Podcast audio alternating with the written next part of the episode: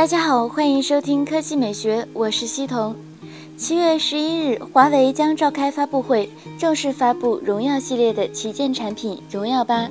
荣耀八的定位要低于此前的荣耀 V 八，但依然算是旗舰级别的产品。它主要的竞争对手将会是小米五。目前，荣耀八的配置已经不是什么秘密了，它采用五点二英寸幺零八零 P 显示屏。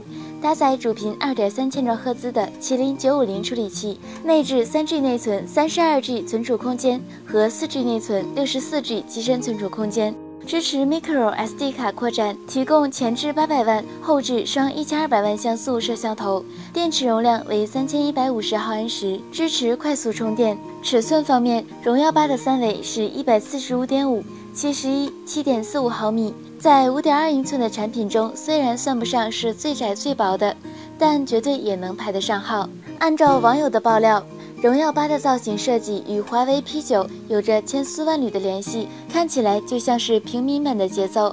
另外，后置双摄像头的设计以及后置指纹识别，更像是对 P 九的机身材质和设计降低标准后制造出来的。不得不吐槽一下，荣耀八的背面真的是太丑了。第二条新闻来看，Nexus。一直以来，谷歌的 Nexus 手机基本上都是安卓领域内硬件配置最强的存在。但是从 Nexus 六开始，这种优势就变得非常小了。到了下一代 Nexus，其硬件配置相比主流安卓旗舰来说，甚至还有一定差距。网友刚刚在微博上透露，下一代 Nexus 手机会命名为 Nexus 二零一六，由 HTC 制造。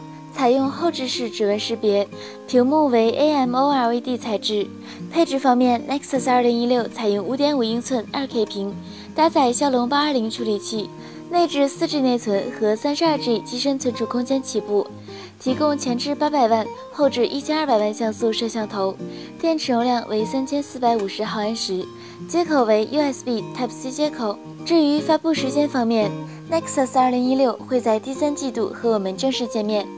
需要注意的是，Nexus 系列并不能给 HTC 带来多少销量，也许是 HTC 准备借助着 Nexus 2016重振品牌价值。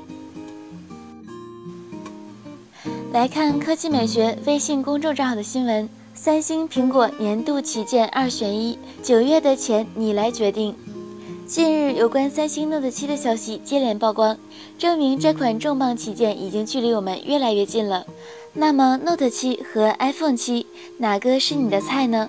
百分之三十七选择 Note 7吊打全部，百分之三十一选择不纠结哪个都不买，百分之二十一选择无疑是 iPhone 7，百分之六选择都很不错在纠结，百分之二选择不纠结两个都买。